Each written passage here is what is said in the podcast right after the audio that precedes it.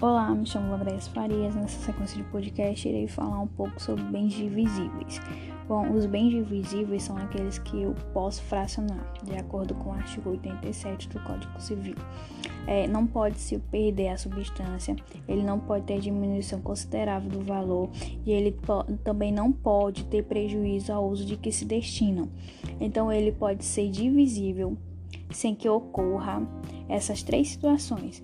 Agora, os bens divisíveis pela própria natureza, é, o artigo 88 do Código Civil diz que eles podem se tornar indivisível quando, por determinação da lei ou pela vontade das partes.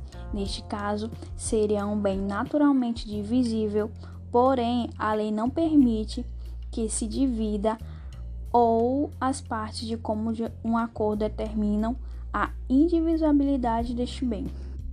Obrigada, este foi mais um podcast sobre bens divisíveis e indivisíveis.